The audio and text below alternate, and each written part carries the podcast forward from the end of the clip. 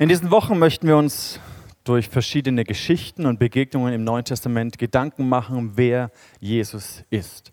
Und vielleicht bist du schon länger auf dieser Reise, auf diesem Weg mit Jesus und lernst ihn immer mehr kennen, immer tiefer kennen. Vielleicht bist du komplett neu dabei, dieses Thema der persönlichen Beziehung zu Jesus kennenzulernen.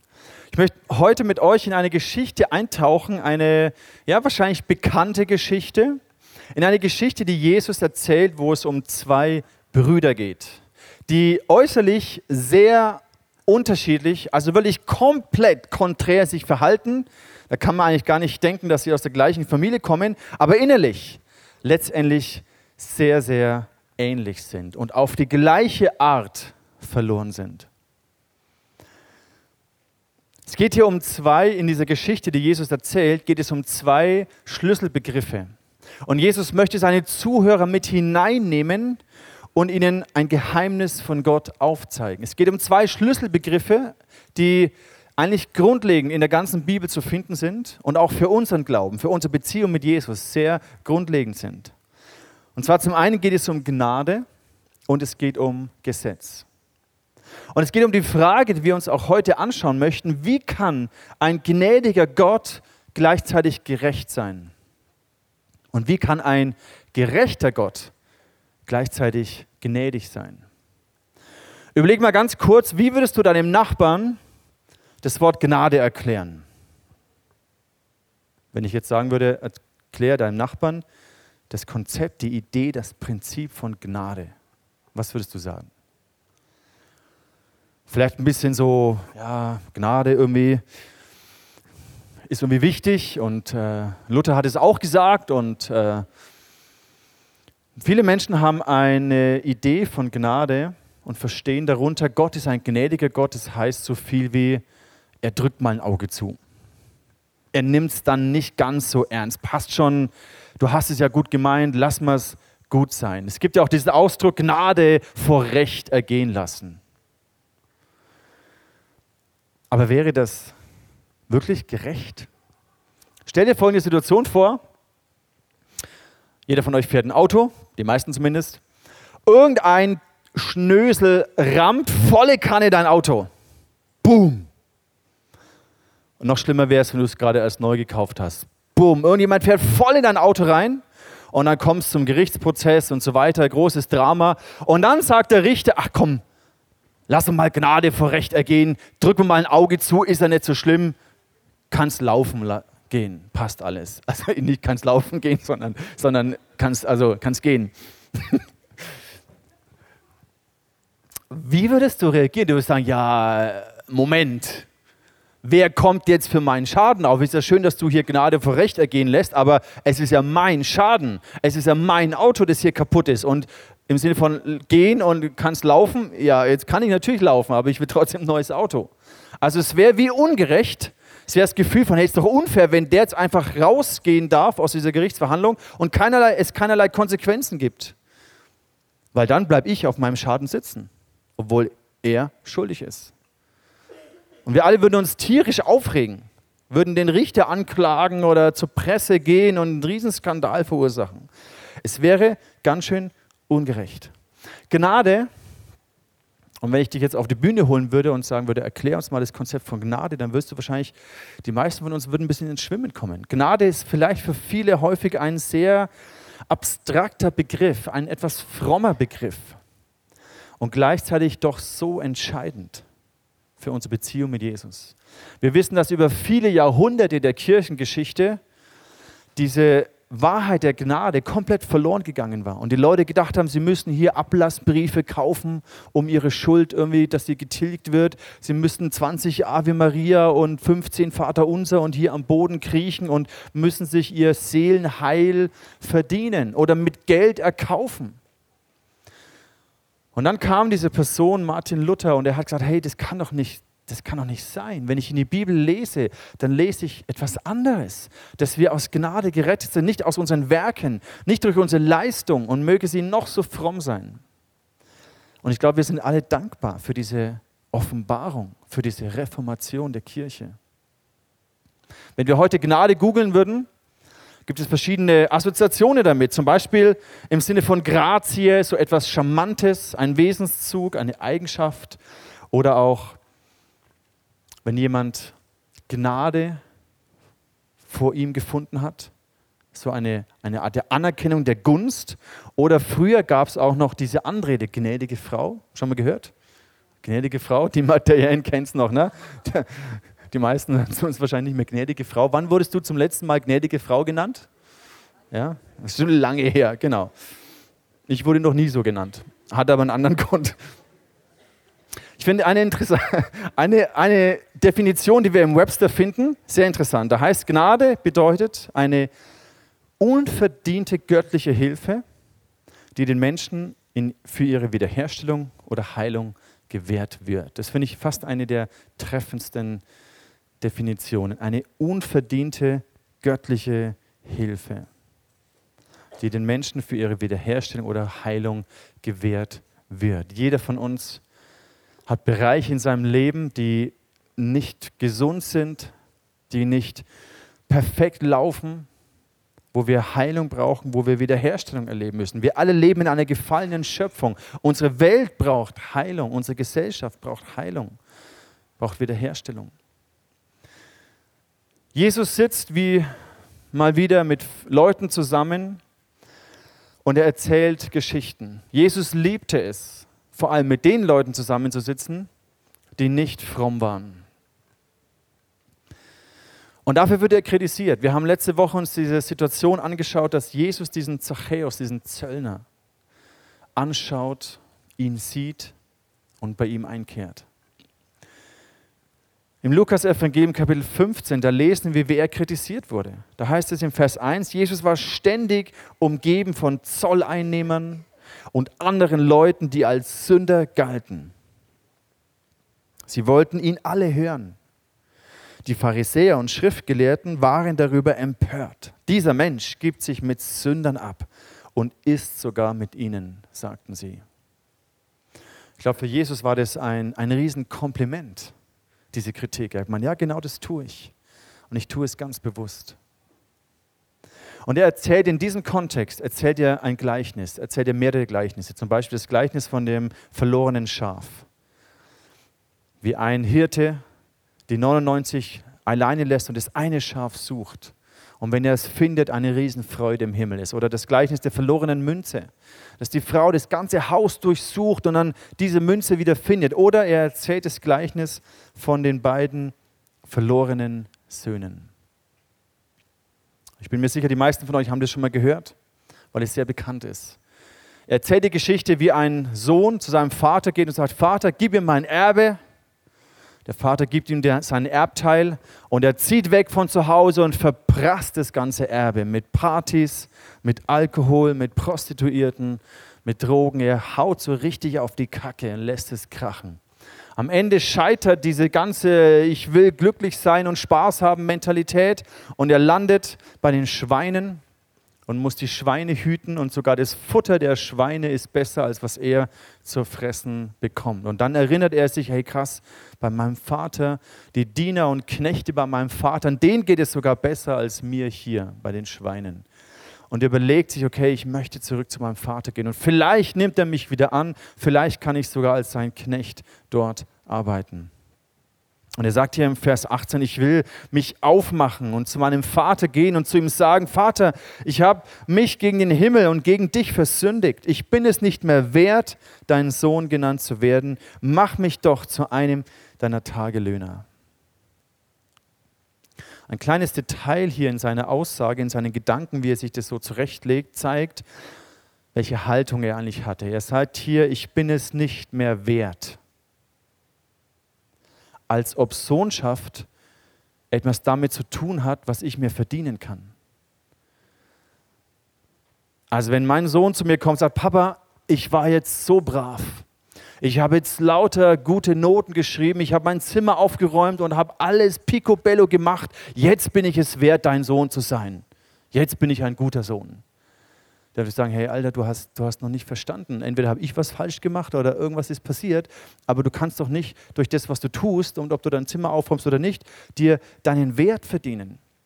ein Sohn zu sein hat auch nichts damit zu tun, dass du etwas wert bist, sondern dass du meine Liebe verdienst durch das, was du tust, sondern du bist mein Sohn. Du bist meine Tochter. Und ich liebe dich von ganzem Herzen, auch wenn ich mich manchmal nerve, auch wenn du manchmal Dinge machst, die ich nicht gut finde, aber du bist mein Sohn und ich liebe zu dir. Ich liebe dich und ich werde immer zu dir stehen. Und ich glaube, diese tiefe Annahme, diese tiefe Sicherheit, die kannte dieser jüngere Bruder nicht. Aber der Vater, so faszinierend, was Jesus uns erzählt, der Vater, also er macht sich dann auf den Weg und der Vater steht und wartet. Er hat ihn erwartet, so als ob er wusste, irgendwann wird er kommen. In Vers 20 heißt es, so machte er sich auf den Weg zu seinem Vater. Dieser sah ihn schon von weitem kommen. Voller Mitleid lief er ihm entgegen. Er fiel ihm um den Hals und küsste ihn. In der damaligen Zeit war das unvorstellbar, dass so ein Patriarch rennt. Und dass so ein reicher Patriarch diesen dreckigen, nach Schweinen stinkenden Typen umarmt und küsst. Es war unvorstellbar, es war fast unwürdig, das Verhalten dieses Vaters. Und es zeigt uns, diese Details zeigen uns, wie sehr das Herz des Vaters erfüllt war mit Liebe zu seinem Sohn. Diesem Sohn, der ihn beleidigt hat, der seinen Ruf in den Schmutz gezogen hat. Wahrscheinlich haben alle im Dorf geredet über diese Familie. Dieser Sohn, der ihm das angetan hat, der ihn so tief verletzt hat, er läuft ihm entgegen und umarmt und küsst ihn. Da gibt es noch viele Details dann mit dem Ring und dem Gewand und das Fest. Er wird hier empfangen, so als ob er irgendwie ein, ein Kriegsheld wäre, der irgendwie eine wichtige Schlacht geschlagen hat oder irgendwie so ein Olympiasieger, der die Goldmedaille mit nach Hause nimmt. Der Vater erwartet den Sohn, der irgendwie auf dem Siegerpodest gestanden hat und umarmt ihn und küsst ihn und wertschätzt ihn und ehrt ihn. So wird dieser Sohn empfangen. Und die Leute denken sich, womit hätte er denn diese Ehre, auch dass dieses Kalb geschlachtet wird, womit hätte er diese Ehre verdient? Und es ist genau der Punkt, er hat sie eben überhaupt nicht verdient, sondern diese Gnade Gottes, die umarmt dich in, deinem, in deiner tiefsten Not, in deiner tiefsten Gebrochenheit, in deinem tiefsten Versagen, umarmt die Gnade Gottes dich. Es ist eine unverdiente Hilfe, die dich, die uns wiederherstellt, die uns Heilung bringt. Diese Geschichte ist ein Ausdruck des Herzens Gottes. Jesus hat ja immer wieder betont, ich bin gekommen, um euch den Vater zu zeigen. Und die Menschen damals hatten kein Verständnis von einem gnädigen Gott. Sie kannten über viele Jahrhunderte nur die Gebote von Mose, die Gesetze, die Propheten und dann die Schriftgelehrten, die darauf penibel geachtet haben, dass jeder diese Gebote einhält. Und alle, die sie nicht so eingehalten haben, waren die Sünder die Zolleinnehmer, die Prostituierten, die Ausgestoßenen. Und diese Worte sprengen ihren Horizont. Und natürlich gibt es, wenn man über Gnade predigt, immer diesen Gedanken, na gut, aber was ist denn mit all den Leuten, die so ein oberflächliches Verständnis von Gnade haben und denken, na gut, eigentlich Gnade bedeutet ja, ich kann eigentlich so weitermachen wie bisher, weil es hat ja keine Konsequenzen. Gott macht ja immer wieder alles gut. total egal, wie ich lebe. Gott macht wieder alles gut. Ich kann immer zu Gott kommen. Er vergibt mir immer wieder. Eigentlich ist gar nicht so schlimm. Eigentlich ist total egal, wie ich lebe. Und da merkt man, da ist so wie ein Verständnis von Gnade ist wie so eine, eine Trumpfkarte, die ich als Christ immer wieder ziehen kann, wenn ich ganz genau weiß, dass ich Mist gebaut habe. Gott ist ja gnädig, ich komme wieder zu ihm und alles wird wieder gut. Es ist wie so, für die, die Monopoly spielen, ja, so diese, du kommst aus dem Gefängnis Freikarte, ne? die hältst du immer schön in deiner Tasche. Und falls du ins Gefängnis kommst, kannst du die jederzeit ziehen und sagen, okay, alles wieder gut, geht weiter. Und das ist ein bisschen ein Trugschluss. Weil Gnade ist nicht ein Konzept, ist nicht ein Prinzip, ein religiöses Prinzip. Ist noch nicht mal ein christliches Prinzip, sondern Gnade ist eigentlich eine Person. Und diese Person heißt Jesus Christus. Im Johannesevangelium Kapitel 1, da heißt es, das Wort wurde Fleisch und es wohnte unter uns. Und wir sahen seine Herrlichkeit, eine Herrlichkeit des eingeborenen Sohnes vom Vater, voller Gnade und Wahrheit. Von seiner Fülle haben wir alle genommen, Gnade um Gnade. Denn das Gesetz ist durch Mose gegeben, die Gnade und Wahrheit ist durch Jesus Christus geworden. In dieser Person von Jesus vereinen sich diese beiden Ansätze, Gnade und Wahrheit. Gesetz, Gerechtigkeit und Gnade. Was wir gar nicht so zusammenbringen können, durch Jesus vereint es sich. Gnade ist nicht ein Konzept, beziehungsweise wenn ich es nur als Konzept verstehe, als eine, du kommst aus dem Gefängnis Freikarte, dann bin ich schnell in der Gefahr, Gnade zu missbrauchen. Beispiel, wenn ich schwarz fahre, was früher öfters mal vorgefallen ist in meinem Leben. Wenn ich jetzt wüsste, du hast immer dieses schlechtes Gewissen, aber warum? Eigentlich denke ich mir, hey, ich, ich sehe überhaupt gar nicht ein, das zu bezahlen. Sehe ich nicht ein. Ist mir viel zu teuer. Und ich entscheide, was richtig und falsch ist. Und das ist falsch, der Preis für die VGN. Deswegen sehe ich das überhaupt nicht ein. Und eigentlich habe ich aber Angst, ich fühle mich schlecht, nicht weil das falsch wäre, schwarz zu fahren, weil ich mir das denke, sondern ich habe Angst, erwischt zu werden. Und angenommen, ich kenne jetzt diese beiden, diese beiden Kontrolleure. Und ich bin hier Best Friend mit denen. Und die sagen, hey Dani, komm, drück mein Auge zu. Passt schon. Wenn ich wüsste, wenn ich erwischt werde, dann kriege ich die um den Finger gewickelt und ich kann weiterfahren. Dann würde ich, würd ich niemals auf die Idee kommen zu zahlen. Warum soll ich denn zahlen? Weil wenn ich erwischt werde, kann ich ja mich rauswinden. Die Konsequenzen mich davon schleichen. Und das ist häufig das, wo wir denken, das ist Gnade. Gnade heißt, ich könnte den Konsequenzen entgehen. Ich könnte mich irgendwie rauswinden aus der Verantwortung. Und das ist ein Trugschluss, weil wenn wir verstehen, dass Gnade eine Person ist, dass es hier um Jesus geht, dann verstehen wir auch, dass es keine billige Gnade gibt. Kein Herauswinden, kein, ich kann ja weitermachen wie bisher und wenn ich erwischt werde, dann irgendwie, Gott macht es dann schon wieder gut. Und ja, es ist manchmal eine schwierige Sache, dieses Konzept von dem Gesetz und den Geboten mit der Gnade zusammenzubringen. Das Alte Testament und das Neue Testament. Und dann denken wir manchmal, na gut, zum Glück haben wir das Neue Testament, weil dann brauchen wir das Alte nicht mehr. Dann brauchen wir die ganzen Gebote und Gesetze und alles, was so anstrengend sich anhört, das brauchen wir alles nicht mehr, weil es ja alles Gnade. Ich habe ein Buch gelesen und das finde ich sehr interessant über die zehn Gebote. Ich bin gerade dabei, das zu lesen. Über die zehn Gebote, ein ganz neuer Ansatz. zwar Günter Beckstein hat dieses Buch geschrieben und er beschreibt in seiner Art, wie er als Christ in der Politik für seine Werte einsteht. Und er hat aus dem Blickwinkel der zehn Gebote Politik beschrieben. Auch die Spannungen, dass er nicht immer alles alleine genauso entscheiden könnte. Auch diese Spannung zwischen Leben und Tod. In einem persönlichen Gespräch hat er uns erzählt, wo er eine Situation hatte, wo er den, den Schießbefehl geben wurde auf eine Gruppe Verbrecher, die gerade eine Frau vergewaltigt hatten und jetzt im Auto eine andere hatten. Und da haben sie irgendwie Stau verursacht und so weiter. Und die Polizei hat gesagt, hey, wie schaut's aus, sollen wir schießen? Und er musste diesen Schießbefehl geben. Und da ist er als Christ in einer immensen Spannung. Du sollst nicht töten, aber ich habe eine Verantwortung. Es ist hochinteressant, wie er die zehn Gebote gerade im politischen Kontext beschreibt. Sehr, sehr lesenswert. Aber da haben wir manchmal die Schwierigkeiten, das zusammenzubringen. Und wir denken, na gut, wir, brauchen ja die ganzen Gebote nicht mehr.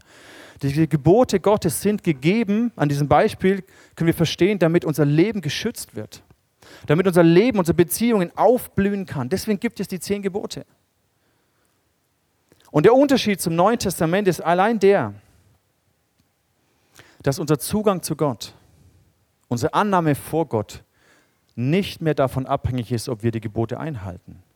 Aber diese lebenspendenden, Gesundheit bringenden Gebote Gottes, die sind genauso wichtig im Alten wie im Neuen Bund. Dieses Gebot, wir sollen nicht töten, wir sollen nicht Ehe brechen, wir sollen nicht stehlen, wir sollen den Sabbat heiligen. Das sind Gebote, die das Leben fördern und das Leben schützen, unsere Freiheit schützen. Und deswegen dürfen wir sehen, ja, unsere Anerkennung, unsere Gerechtigkeit vor Gott ist nicht mehr davon abhängig, ob wir die Gebote halten oder nicht. Aber die Freiheit unseres Lebens, die Gesundheit unseres Lebens, die Gesundheit unserer Beziehungen, ist sehr wohl davon abhängig, ob wir die Gebote Gottes ernst nehmen, uns danach ausrichten oder nicht. Und so können wir dieses Konzept von Gnade und Gesetz durch Jesus Christus zusammenbringen. Die Geschichte, ihr kennt sie, dann der Vater nimmt den Sohn zurück und er feiert ein großes Fest. Und eigentlich könnte man eine Geschichte hier aufhören und beenden. Warum? Weil es ist ein Happy End. Ist alles cool. Der verlorene Sohn ist zurück. Wird ein Fest gefeiert. Alles wunderbar. Könnte man meinen. Aber diese Geschichte geht noch weiter. Warum geht sie weiter? Warum macht Jesus hier nicht einen Punkt? Ich denke, einige von euch können sich mit der Geschichte dieses verlorenen Sohnes vielleicht identifizieren. Andere von euch aber auch nicht, weil sie sagen, naja, also ich habe jetzt nicht so einen krassen Absturz gehabt mit Drogen und Prostitution und richtig derb am Boden. Mein Leben war eigentlich in Ordnung. Ich bin vielleicht fromm aufgewachsen, habe immer versucht, alles richtig zu machen und so weiter. Auch diese Pharisäer, zu denen Jesus hier redet. Das waren ja die, die ihn kritisiert haben, dass er mit den Sündern abhängt. Zu diesen Leuten redet er ja. Die gedacht haben, hey, mein Leben ist eigentlich gut, ich bin eigentlich in Ordnung. Zu diesen Leuten spricht er. Und wenn Jesus hier aufgehört hätte, hätten wahrscheinlich viele applaudiert und gesagt, wow, tolle Geschichte, ich bin, ich bin zu Tränen berührt. Die Geschichte, wie der Vater den Sohn nach Hause nimmt und es festfeiert, es ist so, es ist so, es ist so schön. Eine richtig schöne Weihnachtsgeschichte. Weil aber Jesus weiterredet, am Ende dieser Geschichte kann ich mir vorstellen, dass die Leute, zu denen er geredet hat, die waren stinksauer. Die haben sich richtig angepisst gefühlt. Die haben sich richtig fast beleidigt gefühlt. Warum? Weil Jesus spricht über diesen zweiten Bruder. Diese Botschaft geht weiter. Der zweite Bruder, der war auf dem Feld, hat gearbeitet. Er kommt zurück und sieht, da ist ein Fest, da wird gefeiert, da wird gelacht, da wird gesungen, da riecht es nach Fleisch, die Männer der Kaderschmiede sind versammelt. Und er fragt einen Knecht, hey, was ist da los? Was, was machen die Jungs da? wieso wird hier gefeiert? Und dann wird der Knecht erzählt ihm, ja, du weißt du, dein Bruder, der verloren war, der ist zurückgekommen. Und der Vater hat das Kalb, das gemästete Kalb geschlachtet. Deswegen ist es eine Riesenfreude. Und er wird stinksauer. Warum? Er sagt, ne, ich feiere nicht mit ich gehe da nicht rein. Es kommt sogar so weit, dass der Vater herausgehen muss zu ihm und sagen muss, hey, was ist los? Komm mit, dein Bruder ist zurückgekommen. Lass uns freuen, ich habe das Kalb geschlachtet. Und er ist stinksauer. Sagt, ne, niemals feiere ich damit. Er antwortete und sprach zu seinem Vater, siehe, so viele Jahre diene ich dir und habe dein Gebot nie übertreten. Und du hast mir nie einen Bock gegeben, damit ich mit meinen Freunden fröhlich wäre? Nun aber ist dieser, dein Sohn, gekommen, hat dein Hab und Gut mit Huren verprasst. Und du hast ihm das gemästete Kalb geschlachtet. Warum ist er so sauer? Was ist sein Problem? Es war der wichtigste Tag wahrscheinlich im Leben seines Vaters. Sein Vater hat sich gefreut. Sein Sohn war wieder zurück. Warum konnte er sich nicht mitfreuen? Wir sehen an seiner Reaktion, dass dieser ältere Bruder ganz schön verbittert war. Es hat was ausgelöst in ihm. Er hat sich nicht gefreut, wie sein Vater sich gefreut hat, sondern er hat wie gesehen, wie der Vater das nimmt, was ihm zugestanden wäre, was er denkt, dass ihm zugestanden würde, wäre, dass er das jetzt diesem Bruder gibt, der eh schon alles verprasst hat. Er sagt hier im Vers 29, eine andere Übersetzung, die Hoffnung für alle, er entgegnete ihm bitter. All die Jahre habe ich mich für dich abgerackert. Ich habe geknechtet. Im Englischen, I was slaving for you. Und du siehst irgendwie, ja, er hat gedient und er hat es gemacht. Er hat niemals ein Gebot seines Vaters übertreten, alles getan, was er verlangt hat. Aber letztendlich ging es ihm genauso wie es am jüngeren Bruder eigentlich um sich selbst und um die Dinge des Vaters. Es ging um nicht um den Vater an sich, das Herz des Vaters, sondern eigentlich ging es ihm nur um sich selbst, um sein Erbe, um den Segen, um dem, das, was sein Vater ihm, was ihm zusteht, was er denkt, dass ihm zusteht. Der jüngere Sohn hat das Erbe eingefordert und ist gegangen. Und der ältere Sohn ist da geblieben und indem er gedacht hat, ich mache alles richtig, verdiene ich mir, habe ich einen Anspruch auf genau diesen Segen. Und der Vater sagt, hey, mein Sohn, du bist, du bist doch immer bei mir gewesen. Alles, was ich habe, das gehört ja auch dir. Und es war wirklich so, weil das Erbe war ja schon aufgeteilt. Der jüngere Sohn hat seinen Anteil schon bekommen. Das heißt, alles, was übrig geblieben ist, ist für den älteren Sohn gewesen, hat ihm gehört. Und der Vater sagt, komm, wir haben Grund zu feiern und fröhlich zu, zu sein. Dein Bruder war tot, jetzt lebt er wieder. Er war verloren, jetzt ist er wieder gefunden. Und seine Zuhörer warten, wie es jetzt weitergeht. Sie sitzen gespannt, okay, kommt er jetzt mit rein oder bleibt er draußen? Und Jesus hört einfach auf. Die Geschichte endet hier. Wir wissen nicht, ob der ältere Sohn dann mit reinkommt und letztendlich mitfeiert. Jesus lässt uns hier das Ende offen. Warum macht er das? Ich glaube, Jesus zeigt uns zwei Sichtweisen von Sünde und von Getrenntsein von Gott. Die eine ist sehr offensichtlich.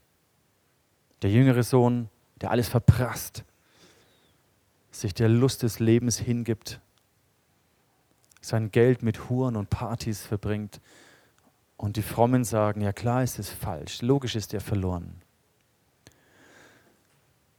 Klar ist es Sünde, aber die Geschichte hört hier nicht auf, sondern im zweiten Akt sehen wir, dass sie eigentlich innerlich genau ähnlich sind. Der eine ist der rebellische, der andere ist der angepasste.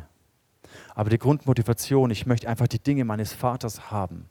Ich möchte einfach den Reichtum selber für mich haben, die ist irgendwo die gleiche.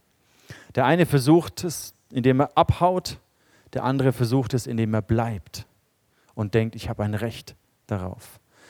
Der eine versucht es durch gute Werke, durch ein frommes Leben, durch alle Gebote einhalten, sich diesen Segen, diese Gunst, diesen Reichtum des Vaters zu verdienen. Und Jesus zeigt uns auf, dass es eigentlich zwei Arten des Verlorenseins gibt. Verlorensein durch ein unmoralisches Leben, ohne Glaube, ohne Religion. Und es gibt aber auch ein Verlorensein durch ein moralisch anständiges Leben durch gute Werke. Weil letztendlich waren es all diese guten Werke und Verdienste des älteren Bruders, des älteren Sohnes, die ihn trotzdem von seinem Vater getrennt haben. Und innerlich war er genauso verloren wie der Jüngere. Und ich glaube, Jesus spielt hier auf die in unserer heutigen Zeit Christen an, die sagen, hey Gott, ich mache alles für dich. Ich versuche deine Gebote zu halten und ich reiß mir echt den Arsch auf, um ein guter Christ zu sein.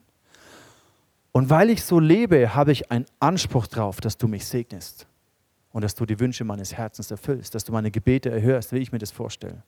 Ich verdiene mir das. Das sind die Menschen, die Jesus nicht als ihren Erlöser erkannt haben, sondern als einfach ein Mittel zum Zweck, um gesegnet zu werden. Ein Mittel zum Zweck, um den Reichtum und die Dinge zu bekommen, die ich mir wünsche. Und dieses Ende ist wirklich erstaunlich, dass Jesus seine Zuhörer so, das so offen lässt. Weil ich glaube, damit sind wir viel mehr herausgefordert, uns zu überlegen. Krass, bin ich nicht viel mehr wie der ältere Bruder? Geht es mir nicht auch so als frommer Christ, dass ich versuche, mein Bestes zu geben und dadurch denke, ich verdiene mir etwas vor Gott und wenn dann das nicht kommt, wenn Gott meine Gebete nicht so erhört, wenn die Dinge in meinem Leben nicht so passieren, wie ich sie mir wünsche, dann bin ich bitter und verärgert, weil ich denke, ich habe einen Anspruch auf den Segen Gottes. Und vielleicht kannst du dich viel mehr mit diesen Gedanken identifizieren als mit dem des jüngeren Bruders. Und der Punkt ist der, wir alle brauchen Rettung.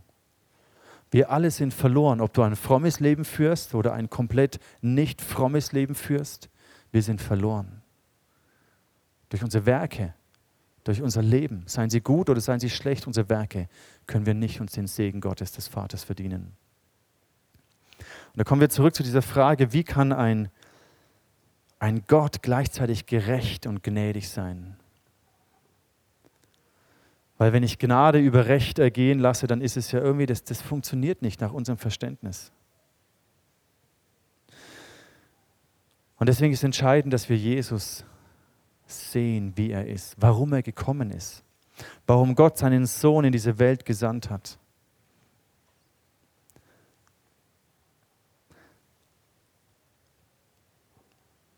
Und wenn wir das sehen, dass Gnade nicht ein Konzept ist, nicht ein, eine religiöse Vorstellung von dem, wie ich mich aus den Konsequenzen meines Fehlverhaltens flüchten kann, wie ich mich davor flüchten kann. Wenn ich verstehe, Gnade ist eine Person, dann verändert es mein Denken.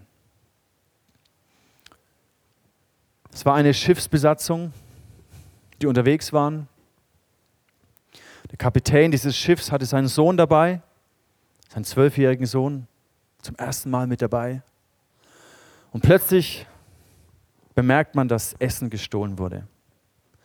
Und es war auf einem Schiff ein sehr schweres Vergehen. Darauf war die Konsequenz von 30 Peitschenhieben am Mast angebunden.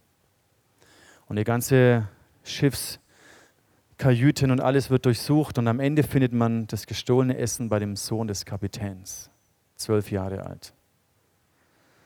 Und jetzt ist der Kapitän in einem Dilemma, was mache ich jetzt? Lasse ich es zu, dass mein Sohn bestraft wird? Mein Sohn wird, nächste, wird am Dienstag zwölf Jahre alt. Lasse ich es zu, dass er bestraft wird für das Fehlverhalten, was er offensichtlich gemacht hat? Lasse ich es zu, dass er am, am, am, am äh, Mast angebunden und ausgepeitscht wird? Wenn ich es nicht zulasse, bin ich nicht gerecht. Diese Strafe muss vollzogen werden. Erstens mal nimmt mich sonst keiner mehr ernst. Zweitens mal kann ich es nicht bei dem machen, bei dem anderen nicht. Es wäre nicht gerecht. Dieses Dilemma eines Vaters, weil sein Sohn gesündigt hat. Und hier sehen wir dieses wunderbare Prinzip der Gnade, weil es ist wie in diesem Bild so, als ob der Kapitän sagt, hey, bindet mich, bindet mich an diesen Masten und gebt mir die 30 Peitschenhiebe als Gebt mir die Strafe für das Fehlverhalten meines Sohnes. Weil ich weiß, mein Sohn, zwölf Jahre alt, er würde das nicht verkraften. Ja, er hat Mist gebaut, aber er würde draufgehen dabei. Nehmt mich. Und das ist das Herz Gottes. Er weiß, dass wir keine Chance haben, unser Fehlverhalten wieder gut zu machen. Er weiß, dass wir auch durch noch so fromme Werke niemals diese, diesen Maßstab der Gerechtigkeit Gottes erfüllen können.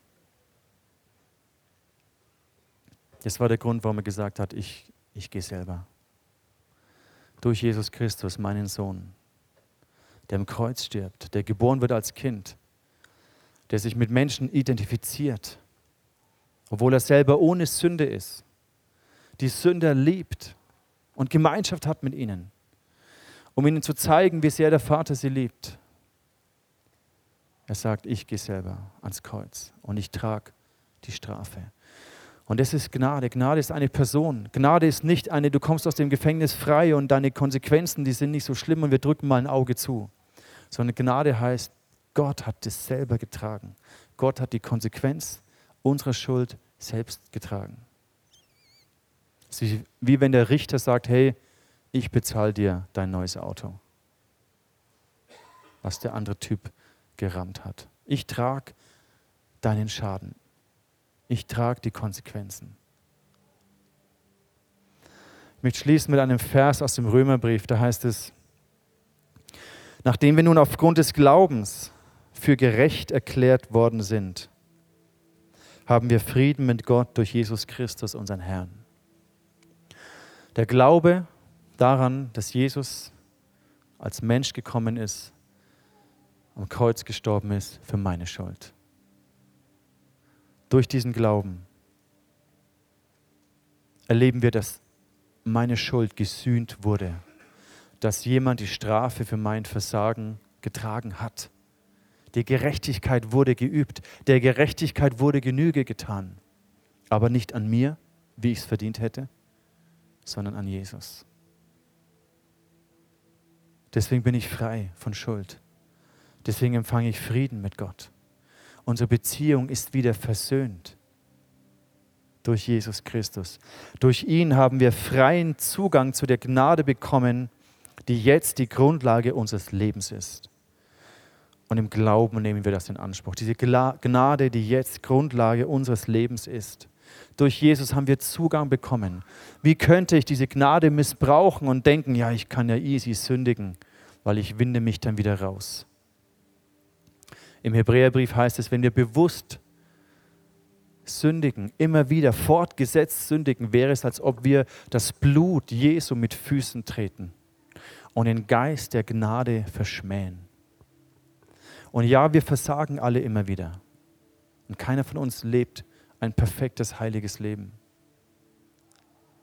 Aber das Blut von Jesus, es hat ihn alles gekostet. Und wir alle brauchen Rettung. Ob wir gute Werke oder schlechte Werke vollbringen, wir alle brauchen die Versöhnung mit dem Vater. Und die ist durch Gnade möglich. Gnade ist eine Person. In Jesus Christus können wir ihr begegnen. Diese Gnade ist die Lösung für das Schuldproblem, weil Sünde ist etwas, was uns immer wieder anreizt der Reiz der Sünde, des Falschen. Ich weiß eigentlich, ist es verkehrt, aber irgendwie tue ich es trotzdem. Die Kraft der Versuchung. Und wenn wir sehen, was Gnade bedeutet, befreit uns das. Weil Gnade verändert uns nicht durch unsere Werke, sondern sie verändert uns von innen. Liebe verändert uns von innen. Sodass wir dieses, dieses Leben leben möchten. Dass wir die Gebote Gottes achten und ehren, weil ich verstehe, dass sie mir zum Leben und zur Freiheit gegeben sind.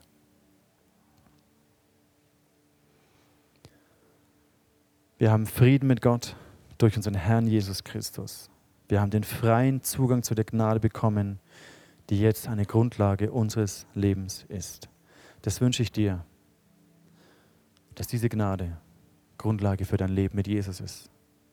Dass diese Gnade Grundlage für dein Leben in deiner Arbeit, in deinen Beziehungen ist. Dass du durch, auf Gnade gegründet wirst und diese Gnade hochachtest. Nicht billig missbrauchst sondern hochachtest. Ich möchte dich einladen zu beten. Und vielleicht bist du heute an diesem Punkt, wo du sagst, hey, ich fühle mich so weit weg von Gott. Ich möchte umkehren zu ihm. Ich habe Gott nie wirklich kennengelernt. Ich habe nur die Idee einer Religion gehört, aber ich habe nie Gott persönlich kennengelernt. Ich lade dich ein, ein Gebet mit mir zu sprechen. Wenn du, lass uns alle einfach die Augen schließen. Das ist ein sehr persönlicher Moment. Und wenn du möchtest, dass du spürst, ich möchte zurück zum Vater, ich möchte diese Gnade empfangen, dann, dann bet dieses einfache Gebet mit mir. Kannst sagen, Vater, ich, ich komme heute ganz neu zu dir. Es tut mir leid, dass ich weggerannt bin vor dir. Tut mir leid, dass ich gedacht habe, ich, ich brauche dich nicht. Ich versuche selber klarzukommen. Vater, vergib mir meine Schuld. Jesus, ich danke dir, dass du die Strafe für mein Vergehen getragen hast, dass du meinen Platz eingenommen hast. Ich glaube, dass ich durch deinen Tod Vergebung finde und ich bitte dich, vergib mir. Wasche mich weiß von all meiner Schuld. Vater, nimm mich wieder an.